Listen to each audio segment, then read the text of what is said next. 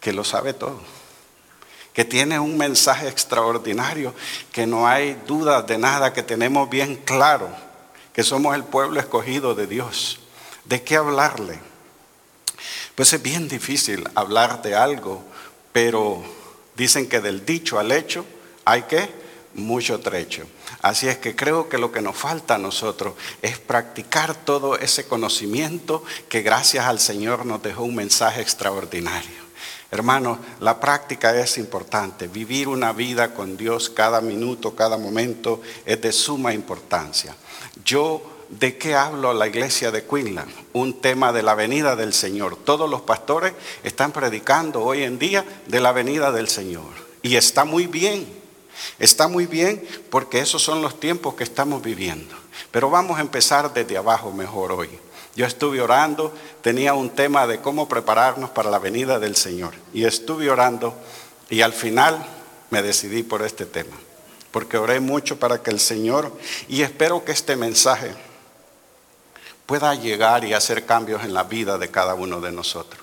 ¿Cómo es que Dios quiere que nos preparemos, que trabajemos en unidad? Vamos a sacar nuestra Biblia. Yo les pido que siempre traigan su Biblia porque la tecnología nunca va a poder reemplazar esto tan sagrado. Esta no se desconecta, no se le va la señal, no hay que pagar un, recibo de, por usar los minutos y siempre, siempre, nunca nos va a fallar, siempre va a estar aquí con nosotros. La unidad en el cuerpo de Cristo. Vamos a ir, la hermana leyó el Salmo 133. El salmista está comparando algo aquí, la unidad con algo muy importante. Y vamos a ver qué es. Dice, mirad, dice Salmo 133, el que no tiene Biblia, por favor, préstenle una Biblia, háganle llegar una Biblia para que todos estudiemos. Esto no es un sermón, es algo que vamos a, a analizar y estudiar y aprender todos. Amén. Mirad, dice, cuán bueno y cuán qué? Delicioso. ¿Qué? ¿Qué? Dígame, habitar qué? Los hermanos, ¿qué dice? Juntos y en qué? Y en armonía. Qué lindo, qué palabras más lindas. Es como que dice el buen óleo. Ya vamos a hablar qué era el óleo y para qué se usaba el óleo. El óleo es un perfume, dicha sea de paso. Es una, eh, algo aromático sobre la cabeza, el cual desciende sobre la barba de Aarón. ¿Vea? Y baja hasta el borde de sus vestiduras como el rocío de Armón. Es el, está hablando del monte Armón, que desciende sobre los montes de Sión, porque ahí envía Jehová bendición y vida eterna. Qué palabra más linda el salmista eh, expresa eh, en el versículo 133 de Salmo Cuán bueno y cuán delicioso es que habitemos todos en armonía. Qué lindo eso. En el versículo 2 dice, lo compara como el buen óleo. ¿Para qué se usaba el óleo? Dice que era el óleo, era el perfume que se usaba para ungir el santuario terrenal. ¿Sí? Esa era una preparación. Y vamos a ver quién preparó eso y quién dio la receta ese perfume, ese óleo que se usaba para ungir el santuario terrenal. Y todos los muebles también dentro del santuario terrenal.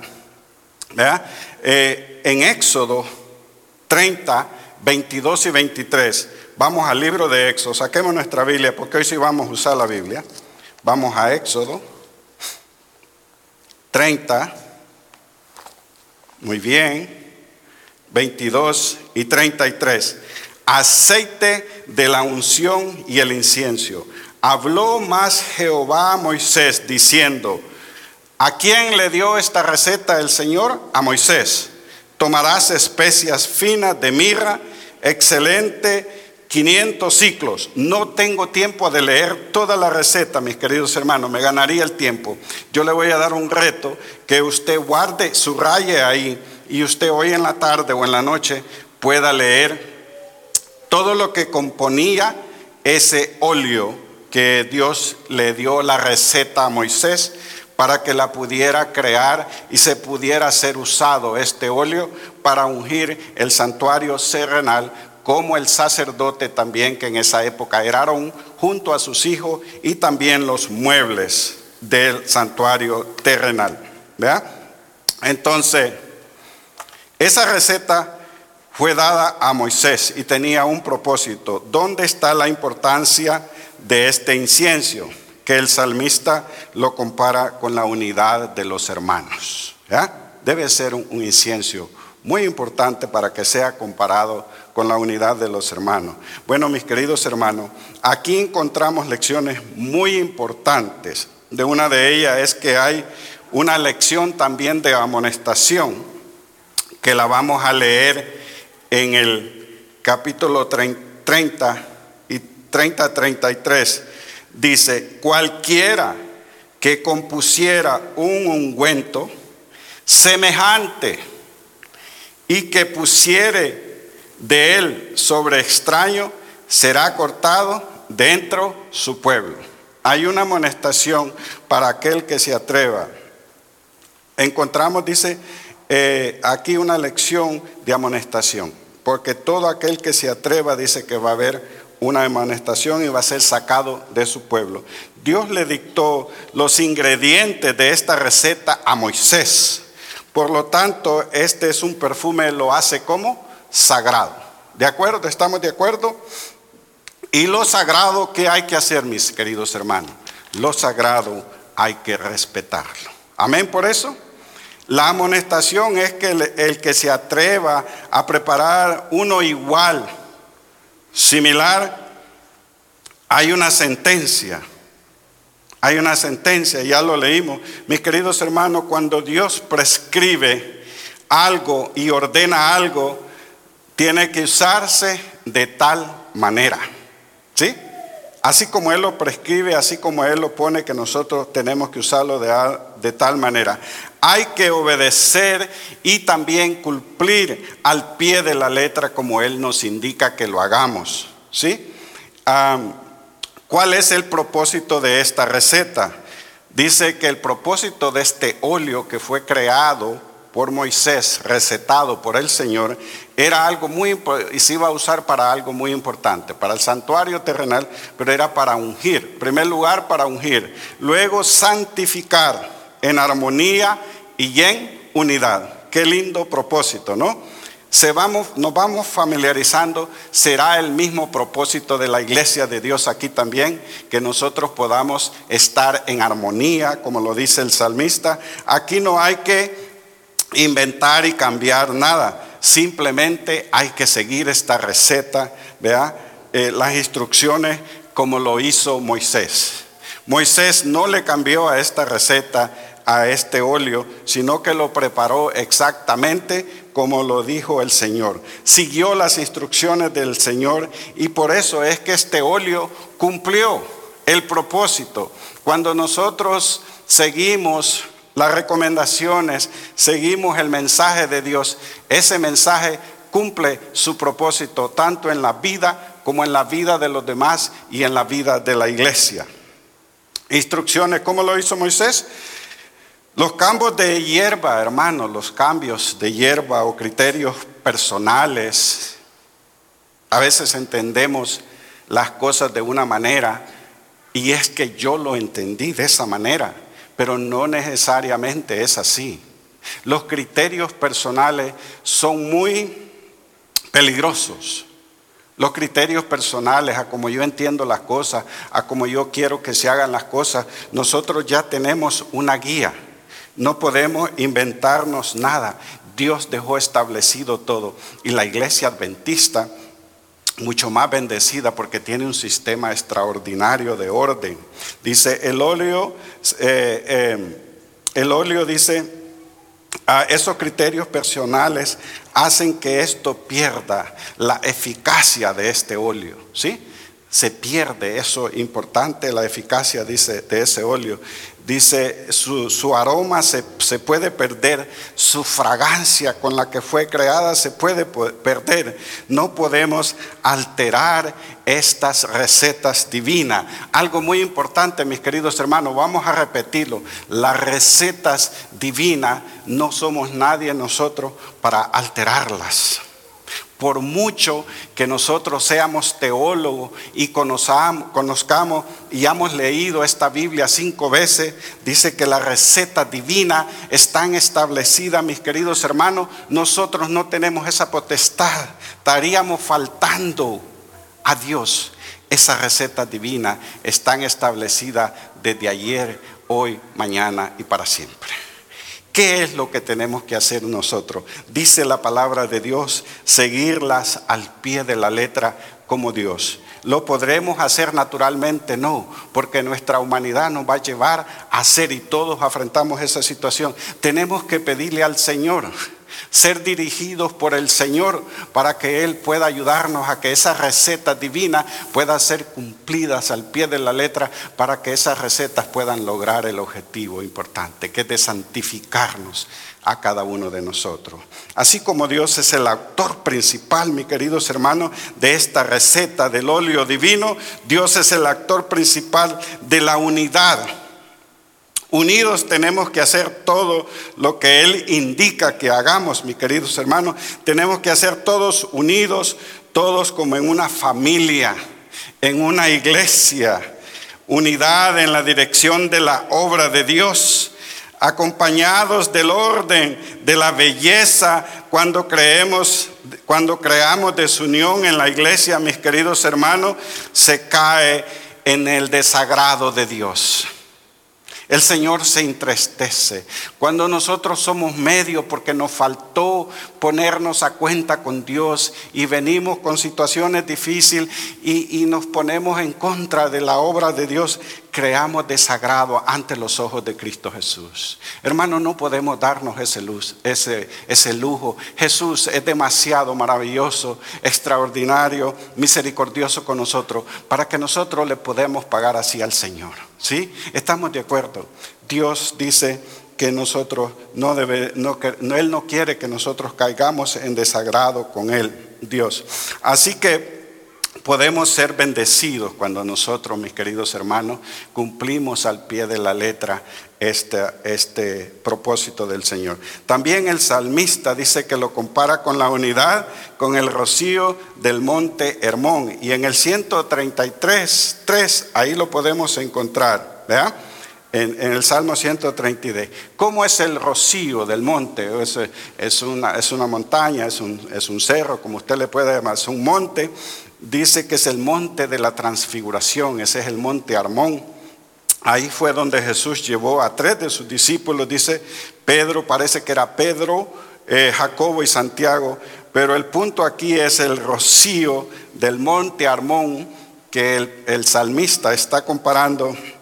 Este monte dice que cada mañana esparce un rocío, ¿sí? Esparce un rocío y todo lo que está alrededor ahí en la mañana es acobijado, es regado por este rocío, un mismo rocío que refresca para que cada uno de nosotros demos fruto. El salmista aquí está comparando la unidad para que nosotros podamos refrescarnos con ese, ese mismo monte, así como Dios esparce ese rocío para todos aquel que lo queramos recibir, para que nosotros podamos crecer y podamos dar fruto, mis queridos hermanos. Cuando la promesa de Dios se cumple en nuestra vida, nosotros vamos a empezar a dar fruto. Esparce el rocío de la unidad. El salmista lo, lo compara así, con esas palabras maravillosas. Dice, vamos a ver tres contextos contextos de la unidad. Estamos hablando de la unidad. La unidad es, es una señal de una iglesia que verdadera. Ay, mis queridos hermanos, cuando una iglesia está unida y uno viene a visitar, yo quiero dar gracias a Dios. No estoy siendo político aquí, yo lo sentí. Les abro mi corazón y les digo de corazón, cuando yo entré a esa puerta, sentí algo especial. Y yo agradezco a todos los hermanos que me hayan saludado y me hayan dado un abrazo. Lo necesitaba. Gracias. Ya, ¿a quién no le va a dar ganas de quedarse aquí? Ese es el mejor evangelio. No las 20 lecciones de la fe de Jesús o 40. Esa es la mejor lección que te va a tocar tu corazón. ¿Por qué vienen las personas a la iglesia? ¿Porque no tienen dónde ir? No, hay muchos lugares donde ir. Podemos ir a la pulga, al mall a gastar todo el día. Si alguien viene a la iglesia es porque necesita algo. Y si nosotros no tenemos que dar, y esa persona viene y regresa vacía, miren mis queridos hermanos, cuando entre una alma ahí en esa puerta, abrácela. Vaya, levántese. No, no, no se preocupe de que, de, que usted va a ser, este, ¿cómo se llama cuando uno hace ruido aquí en la iglesia? Este, Irreverente, gracias mi querido hermano. No se preocupe que lo van a acusar de irreverencia. Yo estoy allá en la iglesia, llega una visita, yo voy y la abrazo ah, y, y, no me importa que me digan que soy irreverente, yo tengo que cumplir con algo que me nace en mi corazón. Gracias por ese abrazo que me dieron hoy. Ustedes no saben cómo lo necesitaba. Dice tres contextos de la unidad. Primero, la unidad es señal de una iglesia verdadera que tiene un mismo qué? Propósito, un mismo propósito. Filipenses 2.2 dice, hagan completo mi gozo. Ay, qué lindo. Cuando mi hija hace cosas lindas, mi hijo hace cosas bonitas, qué gozo sentimos como mi Padre. Mi Padre Celestial, cuando el hermano hace cosas lindas aquí, siente un gozo. Qué lindo es que a través de nuestro comportamiento, nuestros hechos, el Señor sienta un gozo.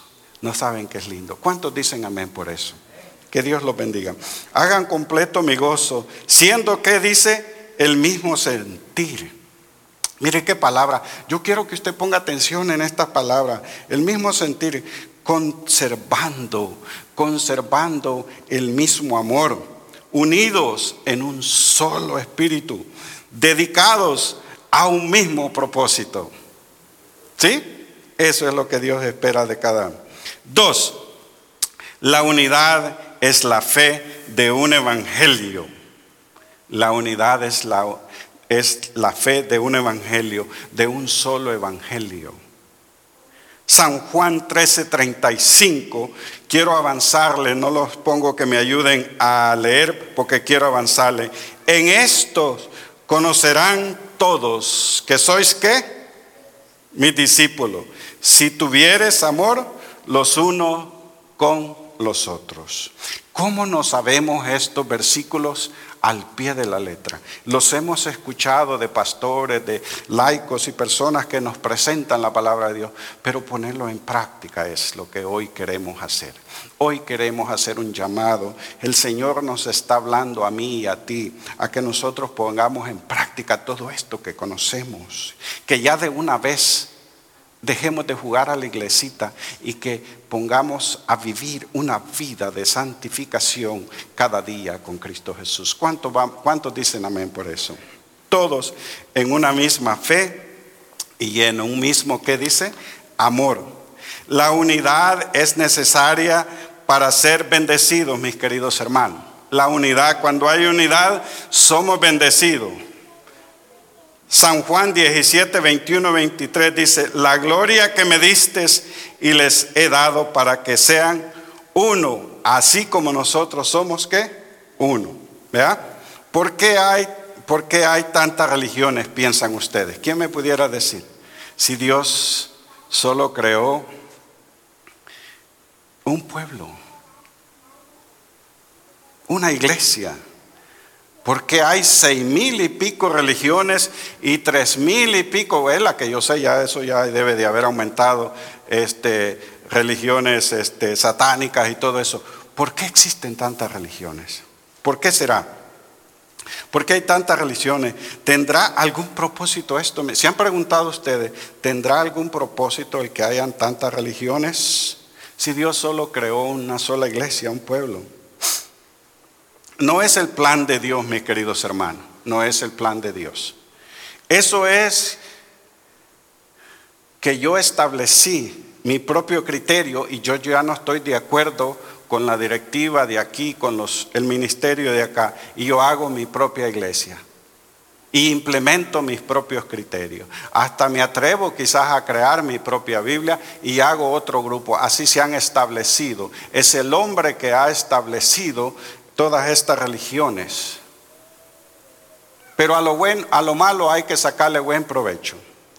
Yo pienso, yo puse aquí, dice, tiene que dice que, que estaba pensando yo, no, no creen que este sería un reto para nosotros, que a través de tantas iglesias, que haya una iglesia que se pueda identificar de todas estas seis mil y pico religiones, que se pueda identificar una iglesia con un solo propósito, que haga que la voluntad de Dios. A eso somos llamados tú y yo, como iglesia, mis queridos hermanos.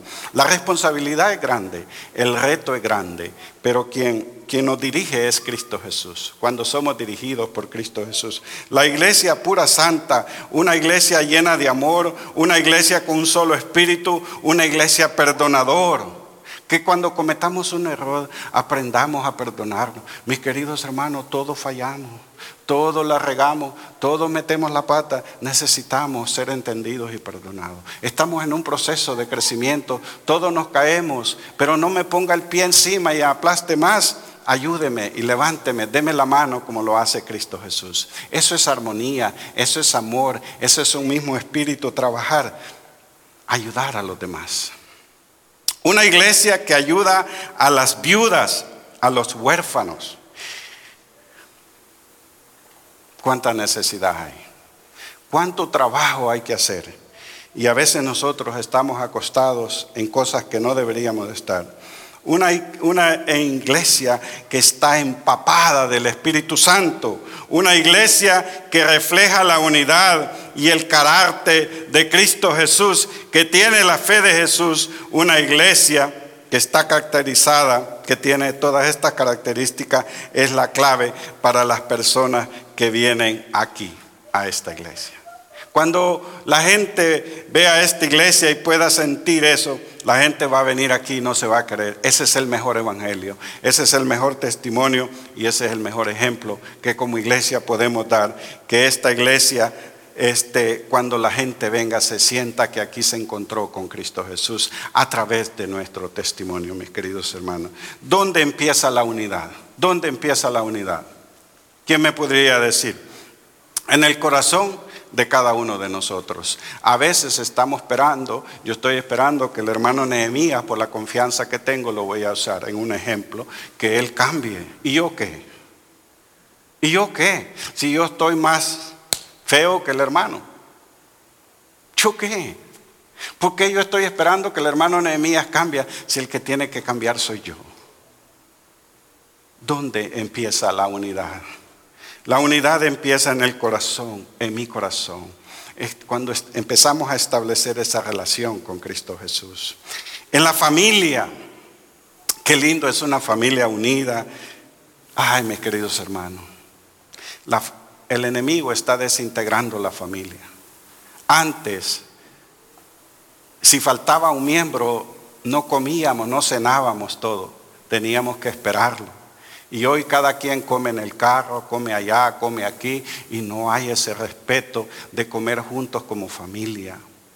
Quiero analizar unos poquitos principios que se han desaparecido en nuestra vida y que quizás ni cuenta nos hemos dado porque astutamente el enemigo nos ha ido quitando esas cosas. Antes comíamos juntos, antes hacíamos el culto familiar, antes recibíamos el sábado juntos, antes comíamos juntos en la iglesia. Bueno, todavía se hace eso, pero hay tantas cosas que hemos perdido. Hay tantos valores que hemos perdido. Hay tantas cosas importantes que hemos perdido. Porque el enemigo nos ha colmado de ocupaciones terrenales y nos tiene ahí que no, nos los hace ver que son importantes.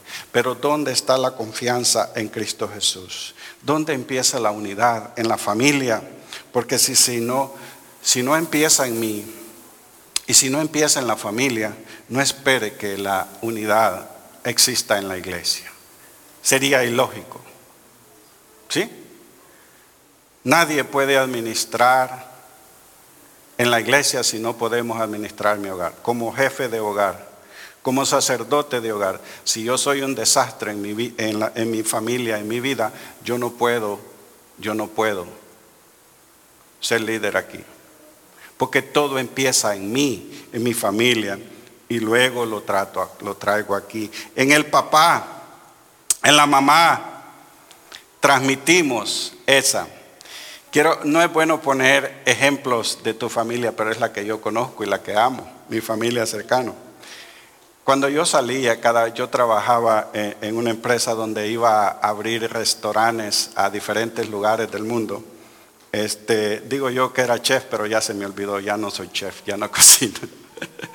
ya le, ah, le, dije a mi esposa que yo ya no tengo ese título porque como era chef se aprovechaba para que yo cocinara, así es que yo ya colgué ese título. Entonces yo iba a muchos lugares y a cada lugar que yo iba, mis queridos hermanos, les traía una cosita a mi hija, a mi hijo y a mi esposa. A todo lugar que iba yo siempre, ¿saben? Este, mi hija fue a un lugar y, y nos traía eh, cositas como yo lo hacía antes. Dejamos ese legado. Mi hija lo sigue haciendo y ojalá cuando ella tenga sus hijas lo puede hacer. Mi hijo también lo sigue haciendo. Cristi cuando va a un lugar me traje una cosita también. Pasamos ese legado, que pudiéramos los papás pasar el legado de la unidad a nuestros hijos, a nuestra familia. Si todos ustedes están unidos en la vida verdadera y todos nosotros estamos en la vida verdadera que es Cristo Jesús, ¿qué va a pasar hermano? ¿Cómo va a estar esta iglesia? ¿Cómo va a estar esta iglesia? Unida, bendecida, ¿qué más? Prosperada, bella, linda. ¿Verdad? San Juan 15:4. Seamos portadores de qué dice? De una unidad verdadera. Es mi responsabilidad ser portador de una unidad verdadera. Filipenses 1:27. Pase lo que pase, compórtense de una manera ¿Sí?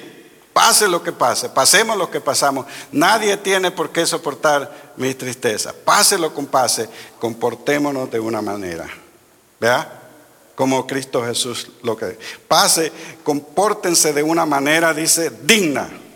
¿Digna de qué? Del Evangelio de Cristo. De este modo, ya sea que vaya a verlos o que están ausente. El apóstol Pablo envía este mensaje. Solo tengo noticias de ustedes sobre, sobre que siguen firmes en un mismo, dice, propósito, luchando unánimes por la fe del Evangelio.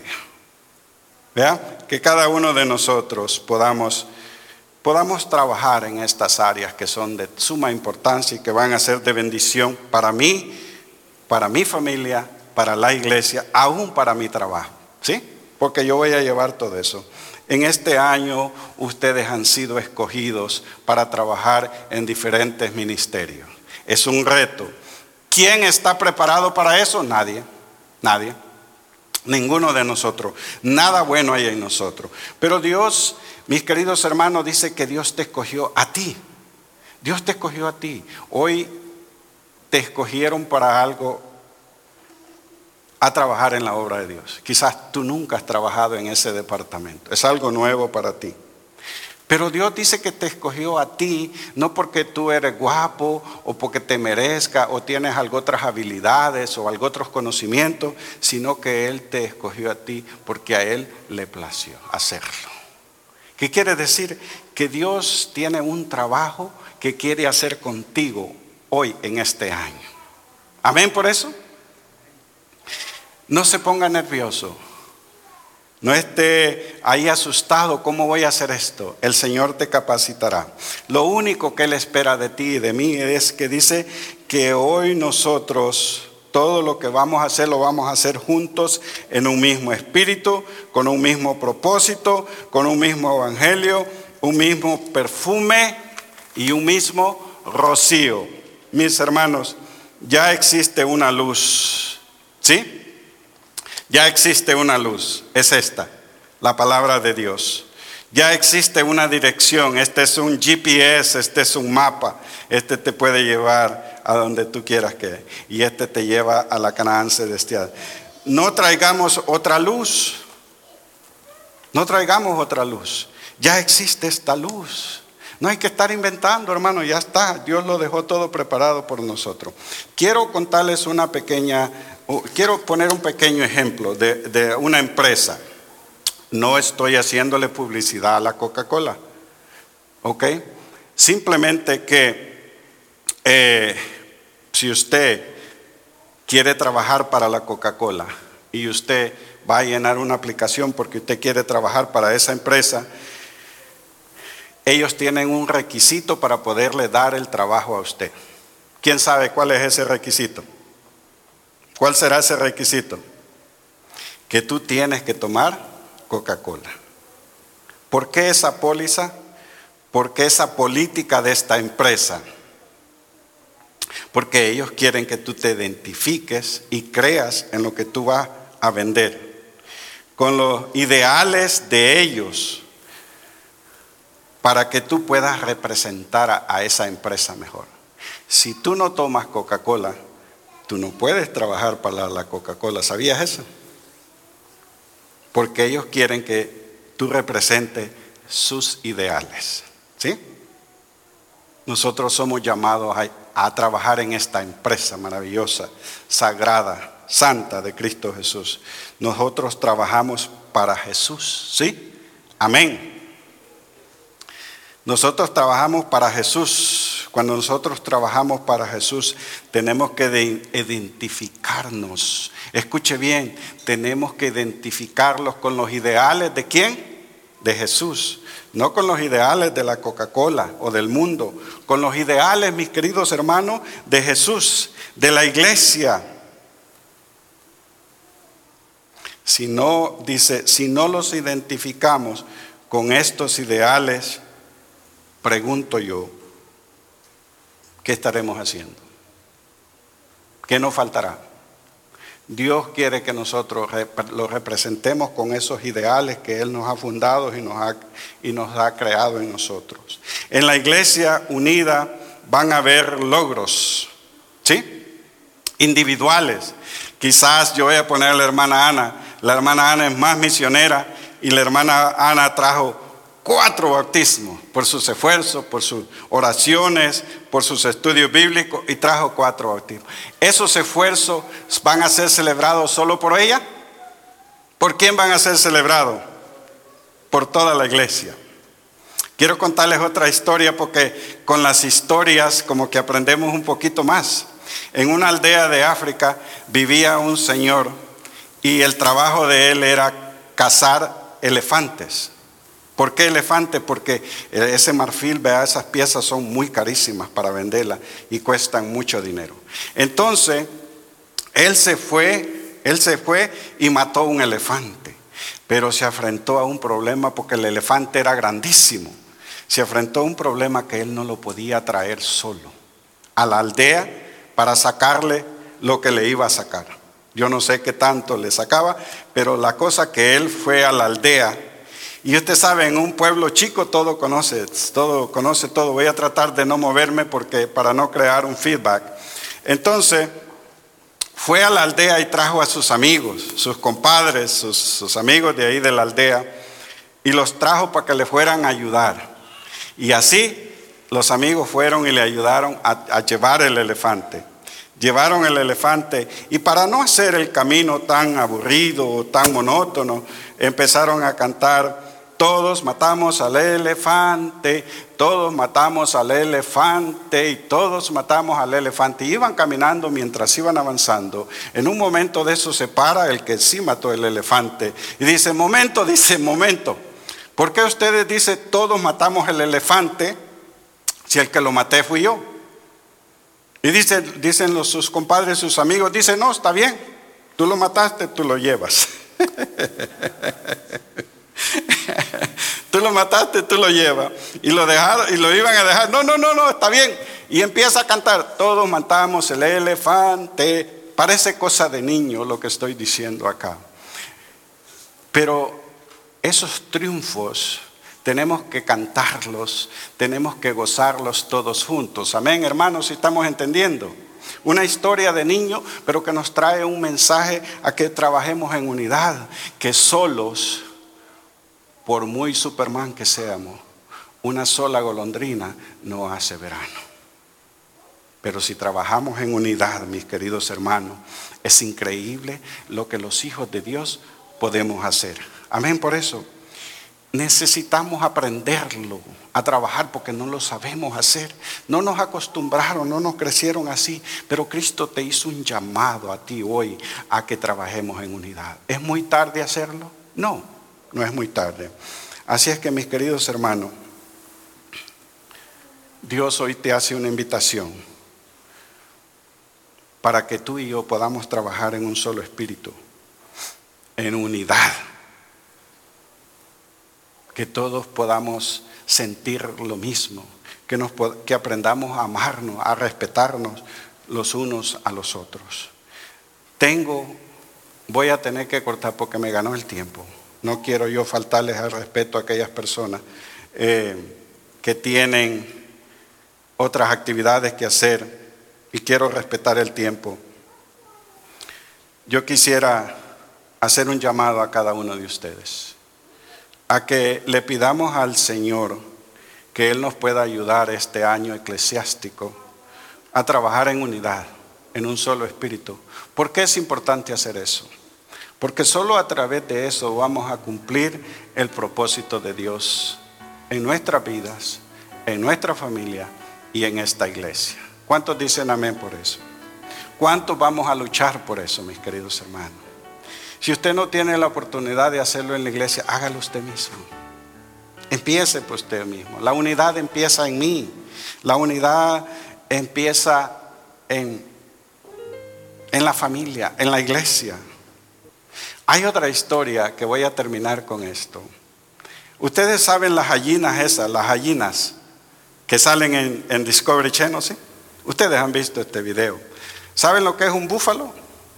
Voy a, pero como es un búfalo chiquito, yo voy a decir un bufalito. ¿Sí me entienden? Búfalo chiquito, bufalito. Bueno, el bufalito por la falta de experiencia. Hay muchos hermanos que apenas están llegando a la iglesia.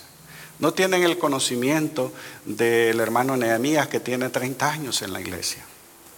Siempre piensen en los bufalitos. El bufalito ignorantemente tenía mucha sed y se fue porque emocionado vio el lago de agua y tenía ya tres días que no tomaba agua el bufalito. Estaba desesperado por tomar agua. Fue, tomó agua. los otros búfalos grandes sí sabían, tenían experiencia cómo tomar agua en un lago que tenía muchos, se llama cocodrilos, cocodrilos. Entonces, el bufalito fue y el lagarto lo agarró. Si ha venido una manada de búfalos, si ha venido una manada de búfalos, que ese lagarto se desapareció. Cuando vio que esa manada de búfalos iban a salvar al búfalito, esa, esa manada iba con un ruido y una presión que ese cocodrilo se desapareció y se metió debajo del agua y dejó al bufalito. Que cuando un hijo de Dios aquí en esta iglesia, que cuando esté pasando por un momento difícil, texto mi hermano, y en vez de criticarlo, en vez de acusarlo, nosotros vayamos, no voy a decir manada, pero vayamos como iglesia y lo abracemos. ¿Cuántas cosas se pueden lograr con una simple visita? ¿Cuántas cosas se pueden lograr con una simple palmadita acá? ¿Cuántas cosas se pueden lograr con un abrazo, con una palabra de ánimo? Cuando ese bufalito de esta iglesia esté en peligro, vayan todos rescátenlo y enséñenle al enemigo que con los hijos de Dios no se juega. Que Dios bendiga a esta iglesia, a cada uno de, de ustedes, a cada hogar, a cada matrimonio, a los jóvenes que veo que están aquí, muchachos, gracias. Sé que pudieran estar en nuestro lugar, pero han tomado la mejor decisión. Que Dios pueda eh, ayudarles en los planes de su vida y que Dios bendiga a esta iglesia. Gracias. Que Dios me los cuide.